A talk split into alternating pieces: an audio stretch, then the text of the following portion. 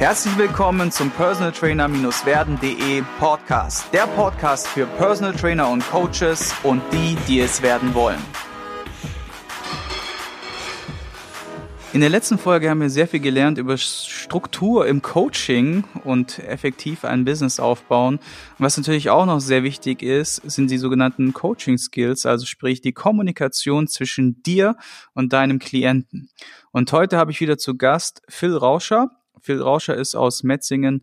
In meiner Altersklasse 35 Jahre, hat schon relativ viel gemacht, also selber auch sportlich viele Bereiche bedient, hat sein eigenes Buch geschrieben über die Ernährung, hat sich sehr vielen Weiterbildungen ähm, unter, wie sagt man, äh, äh, hat sich sehr viel weitergebildet, hat ein eigenes Konzept entwickelt, wo er Personal Trainer weiterhilft, im Business Fuß zu fassen. Und heute, wie gesagt, geht es um die Folge zwei Dein Wort zählt, die richtige Kommunikation mit dem Klienten. Und wie immer fangen wir mit der Frage an, Phil, was war dein größtes Learning? Ja, also das größte Learning ähm, so in, in Personal Training Manier ist definitiv Fokus. Ähm, du brauchst einen Fokus. Du brauchst einen Fokus auf eine bestimmte Sache. Verlier dich nicht in zu großen Dingen, ähm, sondern fokussier dich wirklich auf eine Sache und versuch die groß zu machen. Versuch die richtig zu machen und, und gut zu machen. Das ist unglaublich wichtig und entwickelt dann eben auch genau dieses Mindset. Und äh, das find, fand ich super wichtig und kombiniert eigentlich immer noch mit dieser Geschichte, die wir auch äh, im ersten Teil mal angesprochen hatten. Äh, du, es reicht nicht aus, als Personal Trainer ein gutes Fachwissen zu haben, sondern du musst eben auch den unternehmerischen Part verstehen und du musst eben auch den, ich sag mal, das Coaching Game dann verstehen und ja, ich glaube, äh, das ist ja auch das, worüber wir jetzt heute noch ein bisschen quatschen wollen. Und was ist da konkret passiert, dass du sagst, irgendwie, das ist dir so wichtig? Weil meistens ist ja irgendwie was davor irgendwie schiefgelaufen oder irgendwie gab es so einen Knotenpunkt, wo es irgendwie dazu kam. Willst du da noch was kurz das dazu sagen oder? Ja, auf jeden Fall ist also meine Hauptproblematik äh, im, im, im Trainer-Dasein oder im Coach-Dasein war definitiv, dass ich irgendwann mal, dass es so ein bisschen ein Aha-Moment gab, dass äh, das Wissen nicht gleich Coaching ist und das Coaching nicht gleich Wissensvermittlung ist. Und ähm, dass ich eigentlich jahrelang äh, nur ein, ein Trainingsplanverkäufer war. Und äh, ich ganz viel Fachwissen aufgebaut habe, aber es gar nie geschafft habe oder zum einen gar nicht dieses, diese Tiefe des Fachwissens gar nicht gebraucht habe bei neun von zehn meiner Kunden. Ähm, mhm und auf der anderen Seite dann letztendlich vielleicht auch viel zu krass an die Sache rangegangen bin und viel zu viel wollte äh, und, und dann eben auch in der Kommunikation kläglich gescheitert bin. Und, und das war so ein Learning, wo ich dann irgendwann gesagt habe, okay, jetzt muss ich mir, ich habe jetzt eigentlich genug Fachwissen und es, es kann definitiv nicht mehr daran hängen, ähm, dass ich äh, relativ normale Menschen oder ich habe dann zu diesem Zeitpunkt auch schon im, im Leistungssport gearbeitet, im Profisport gearbeitet, also Handball-Bundesliga, Fußball-Bundesliga, Olympioniken, ähm, Fahrrad, äh, Fahrradfahren, also äh, wirklich auch im, im ganz Hochklasse. Im Leistungsbereich. Mhm. Und ähm, bin halt ganz oft wieder an den Punkt gestoßen, dass du gemerkt hast, äh, du, du brauchst dafür gar kein so ein krasses Wissen, weil äh, oftmals ist das Niveau dort gar nicht so hoch. Äh, du musst nur schaffen, das Wissen richtig zu vermitteln. Und, und das ist die wahre Kunst eigentlich. Und das ist die wahre Kunst, dann auch die Umgebung zu verändern, die richtigen Entscheidungen der jeweiligen Menschen ähm, richtig auszurichten und, und darauf kommt es am Ende an. Das war so ein bisschen mein Aha-Effekt, wo ich gemerkt habe, wow, ich muss aufhören, dieses, dieses Fachwissen immer in den Vordergrund zu stellen, wenn ich wirklich Menschen helfen will. Wenn ich Wissenschaftler sein möchte, dann brauche ich viel Fachwissen. Wenn ich, ähm, keine Ahnung, wenn ich äh, Lehrer sein will, dann brauche ich viel Fachwissen. Aber wenn ich wirklich Menschen helfen will, Probleme zu lösen, spezifische Probleme zu lösen, dann muss ich da viel tiefer reingehen, auch was das Psychologische angeht. Ich muss hm. Probleme dahinter verstehen, ich muss die Ängste hinter den Leuten verstehen, ich muss die Blockaden sehen, ähm, die, die ganzen Gewohnheiten und so weiter. Und, und das war so ein Aha-Moment, wo ich gemerkt habe, wow, ich muss, ich bin, ich, ich mache das jetzt seit zehn Jahren und bin eigentlich super mies. Das war so ein, so der Punkt, den ich dann so vor fünf, sechs Jahren mal hatte, ich dann, wo ich dann erstmal geschnallt habe, okay, Fachwissen ist cool, um äh, in, in irgendwelchen Internetforen schlaue Sprüche loszuwerden, aber ähm, Resultate äh, erzielst du halt anders. Hm. Und vor allem ist es ja so, dass es dann halt auch wieder abhängig ist von jedem Individuum. Ne? Das heißt, jeder Mensch tickt ja anders, hat andere Gewohnheiten, hat andere Lebensformen, hat andere, eine andere Erziehung genossen und du kämpfst ja als Personal Trainer oder Coach, wie man es auch immer nennen möchte, kämpfst ja immer mit diesen ganzen Faktoren, mit diesen ganzen Umständen. Und da bringt dir in Anführungszeichen der schlauste Plan oder der beste Trainingsplan, der beste Ernährungsplan der Welt nichts, wenn du die PS halt nicht auf die Strecke bringst oder vielleicht auch, oder wie du sagst, vermitteln kannst und dann halt auf die Strecke gebracht werden. Ne? Ja. Und ähm, das ist echt äh, sehr, sehr interessant und sehr, sehr cool, dass du das so festgestellt hast und äh, spricht auf jeden Fall für dich. Und das würde ich mir tatsächlich auch für viele Coaches da draußen auch wünschen, dass sie diese diese Erkenntnis äh, bekommen, weil ich glaube, dann würde sich auch noch mal so richtig diese die die die Geschichte so ein bisschen wandeln halt auch ne und in die richtige Richtung gehen wobei ich auch sagen muss dass da gerade auch so die neue Generation die jetzt so nachkommt an Coaches die sind schon sehr sehr krass äh, aufgestellt, was das angeht und bringen schon so viel mit von sich aus. Und ich glaube, dass unter anderem solche Medien wie beispielsweise dieser Podcast dazu beitragen, dass Leute diese Aha-Momente bekommen, ins Nachgrübeln kommen, Dinge reflektieren, Dinge überdenken und dann auf einmal anders da handeln oder die Sachen anders da angehen.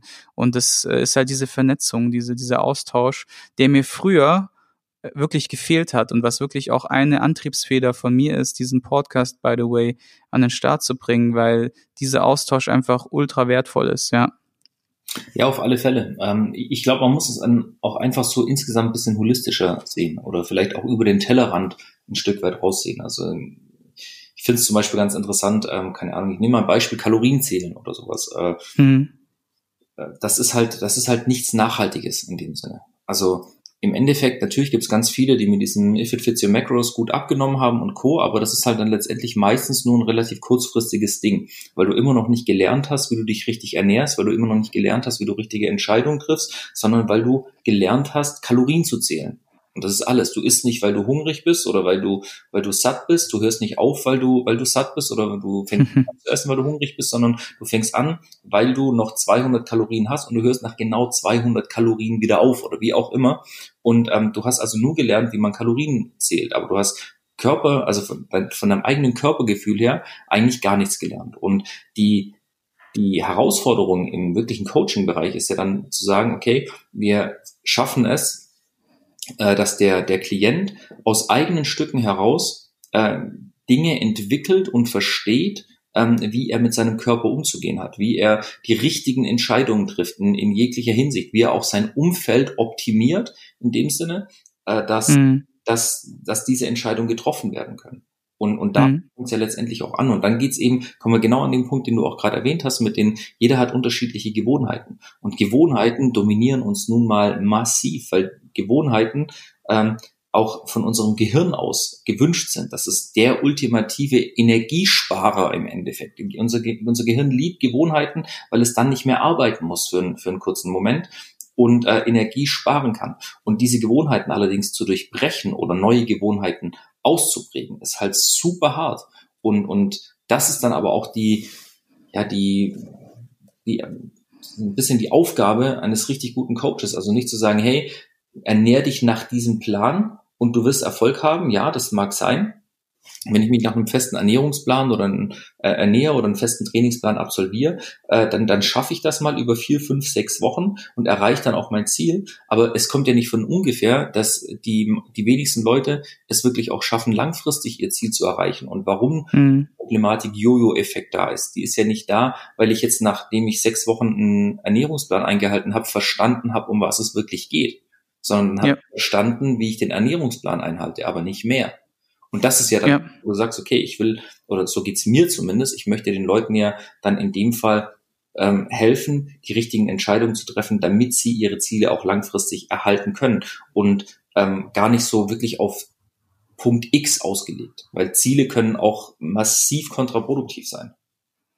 Ja, weil sie halt äh, unter Druck setzen, weil sie nicht äh, richtig formuliert sind, weil sie nicht den Umständen sich anpassen und, und, und. Also ich verstehe das voll und ganz, bin da voll bei dir.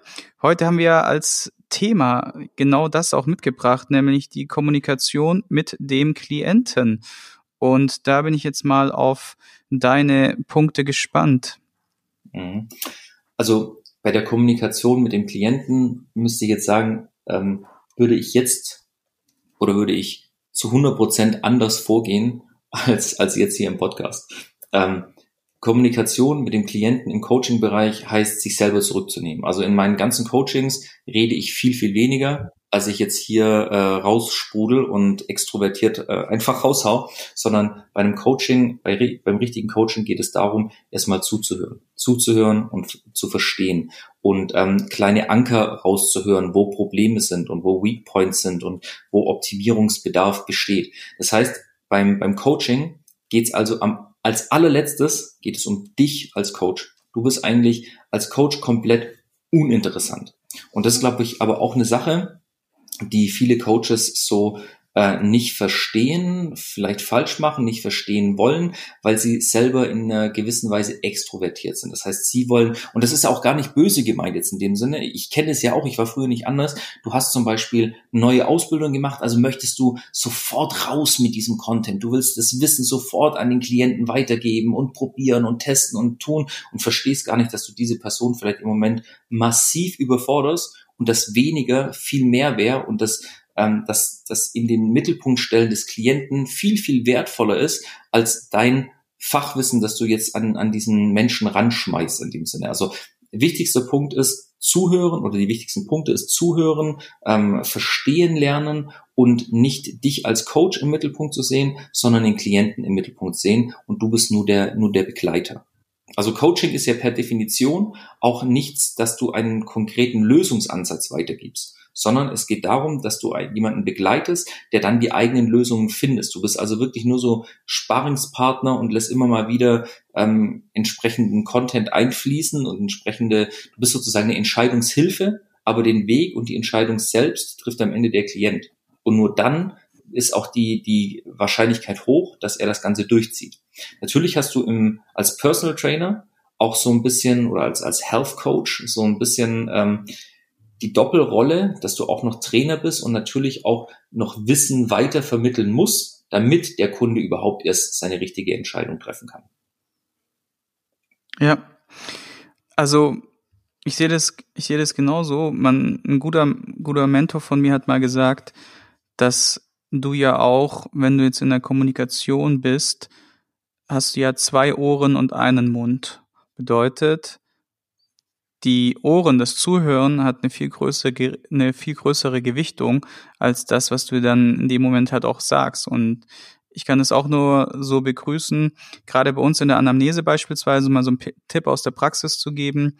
Und das werde ich jetzt auch demnächst nochmal im Team nochmal bewusst coachen, bewusst schulen, weil da wir da so super Erfahrungen in den letzten Jahren damit gemacht haben, ist ja, wenn die Leute sagen zum Beispiel, ja, ich würde gern abnehmen als Trainingsziel. Und dann sagen sie im nächsten Moment, ja, ich würde gern fitter werden.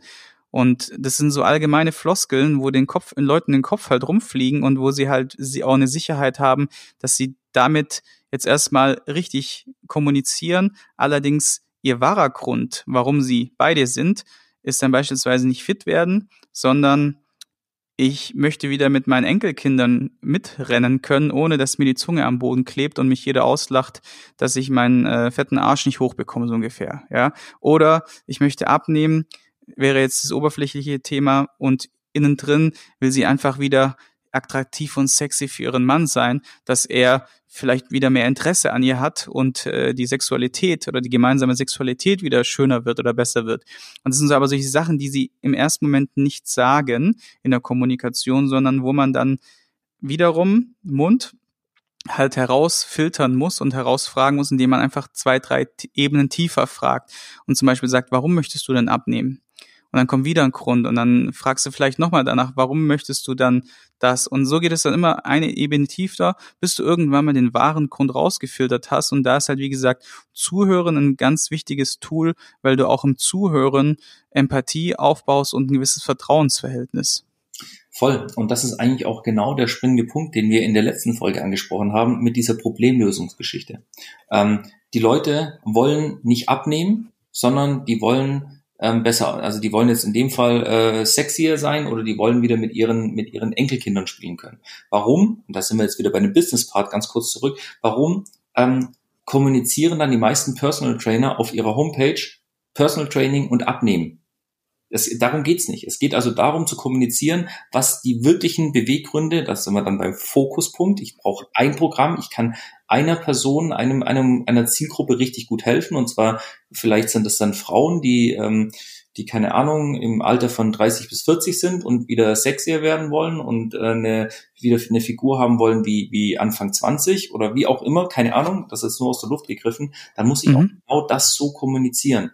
Und dann gehe ich auch schon in meiner, in meiner Kommunikation meines Angebots schon viel, also emotional viel tiefer rein, weil wenn ich jetzt in, ins Internet gehe und mich erkundige, dann gehe ich ja mit meinen Emotionen, die ich nicht ausspreche, an die, auf die Suche und bekomme dann nur oberflächliche Antworten aller ich bin dein Personal Trainer, der dir kompetent hilft abzunehmen. Das ist vollkommen irrelevant. Also das ist schon mal, wenn wir rein die Kommunikation angehen, vollkommen am Ziel vorbei kommuniziert.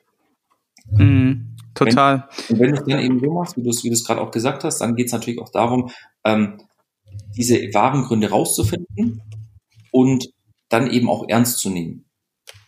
Und das ist halt auch nochmal wichtig. Mhm. Was würdest du sagen, wären noch wichtige Punkte, die jetzt im Thema Kommunikation, richtige Kommunikation im, mit dem Klienten eine Rolle spielen? Kleine Schritte zu machen. Also wirklich nur in ganz, ganz kleinen Schritten zu denken. Die Leute nicht zu überfordern. Ähm, nehmen wir mal an, oder man sieht es ja im Prinzip jedes, jedes Jahr äh, geht es ja um die guten neuen Vorsätze im, im neuen Jahr. Da geht es dann darum, dass ich auf einmal um 5 Uhr aufstehen will, jeden Tag äh, laufen gehen will, ich möchte mich jetzt gut ernähren, ess genug Gemüse, mehr Eiweiß, schlaf mehr, geh früher ins Bett, mach einen Powernap, trink weniger äh, Kaffee, ess weniger Süßigkeiten und so weiter. Und das versuche ich von heute auf morgen umzusetzen und schaffe das dann aber nicht, weil ich mich komplett überfordere, weil ich jetzt gegen sämtliche Gewohnheiten, die ich habe, ankämpfen muss. Und wer weiß, wer, also wer zum Beispiel, ähm, nehmen wir mal einen Raucher, der, der müsste theoretisch erstmal gegen eine Gewohnheit ankämpfen und das ist das Rauchen. Und das alleine ist schon super schwer hinzukriegen, weil man eben in diesen ganzen Gewohnheitsschlaufen drin ist. Und jetzt kommen wir und wollen uns gleich gegen sechs oder sieben dieser Gewohnheitsschlaufen ähm, durchsetzen. Das wird für unser Gehirn brutal schwierig und deshalb scheitern wir. Und der entscheidende Punkt ist dann also genau herauszufinden, was ist für den jeweiligen Kunden der kleinstmögliche Schritt, um Fortschritte zu machen, um ihn nicht zu überfordern, sondern um ihm wirklich dann ähm, Erfolge zu garantieren in dem Sinne. Ja, ich habe da auch ein, ein ganz interessantes Beispiel aus der Praxis. Ich habe einen Klienten aus New York, der möchte, der ruft mich dann immer an, so alle Vierteljahr und dann so, yo, wir müssen jetzt voll loslegen. Ich hab's jetzt, äh, jetzt müssen wir jetzt, jetzt, jetzt nicht morgen, am besten schon gestern. Ja. Ihr kennt die Leute wahrscheinlich und volle Pulle, volle Pulle, 120 Prozent, 120 Prozent, ja. So geht's dann ab und ich sag dann immer so, du, ähm, wir müssen erstmal wieder die Basics, die Basics reinholen. Das heißt, bedeutet für mich, und das habe ich zum Beispiel sehr geil aus dem Podcast und aus dem Seminar von James Breeze mitgenommen, der übrigens auch äh, Atomic Habits äh, empfiehlt als Buch, der sagt so, hey, ähm, eat, äh, äh, nee, äh, Sleep, Water, Walk, also sind so deine drei Ws, mit denen er arbeitet. Der sagt einfach, hey, du musst einfach anständig trinken erstmal, ausreichend. Äh, du musst ein paar Schritte bewegen am Tag und du musst ausreichend lang schlafen. Bevor du das nicht kannst, ja, wie, warum, wie, wann, wieso sollten wir dann mit einem Power 120 Prozent Plan, Fünfer Split mit sechs Trainingseinheiten pro Woche an 90 Minuten oder sowas loslegen?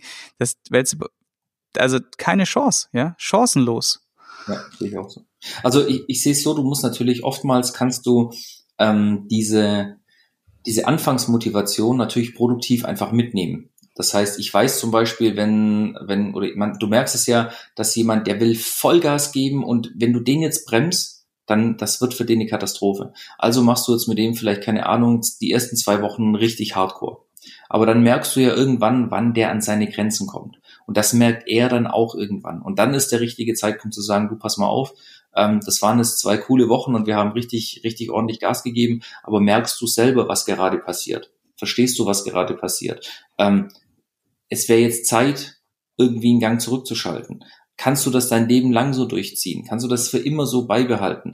Ähm, was passiert eigentlich, wenn du wenn du jetzt aufhörst? Was machst du dann? Lass uns daran mal arbeiten. Und dann kannst du halt in diesen kleineren Schritten auch vorgehen. Also es kommt natürlich wirklich ganz drauf an. Es gibt einfach Menschen, die sind ähm, super motiviert, super extrovertiert, die haben ein super Selbstbewusstsein. Mit denen musst du natürlich anders umgehen als jemand, der jetzt nicht sehr motiviert ist, vielleicht schon mehrere Fehltritte hinter sich hat und ein geringes Selbst Selbstwertgefühl hat. Ja, ja. Ja, das, also genauso ist es. Ich ähm, sehe das auch so, dass wenn einer mit so einer, als vor allem als Neukunde jetzt kommt, das würde jetzt nochmal ein bisschen die, die Situation differenzieren und der würde mit, mit 120 Prozent Formel kommen und du würdest sagen, sorry, bevor wir starten, trinkst du das erstmal jeden Tag drei Liter Wasser, dann würde er dir den Vogel zeigen und sagen, na, wo suche ich mir einen anderen? Ja, deswegen auch gut, dass du das jetzt so gesagt hast. Hm, in meinem Fall ist tatsächlich so gewesen, dass ich den jetzt schon seit Jahren kenne und schon mehrfach die, die 120 Prozent Nummer durchgezogen habe und ihm einfach auch klar machen, jetzt gerade in diesem Veränderungsprozess bin, weißt, dass ich ihm klar mache, hey, äh, es bringt nichts, alle drei Monate mal 120 Prozent zu geben und dann fünf Kilo runterzuwuppen und die restliche Zeit vom Leben einfach nur abzukacken, sondern die Frage ist, und das ist genau wieder deine Strategie äh, jetzt nochmal in, in, ins Beispiel gebracht, warum, ja, scheitert es im Alltag, ja, und dann über die Gewohnheiten, wie du so schön formuliert hast, dann halt auch eine nachhaltige Veränderung einzuleiten, ne?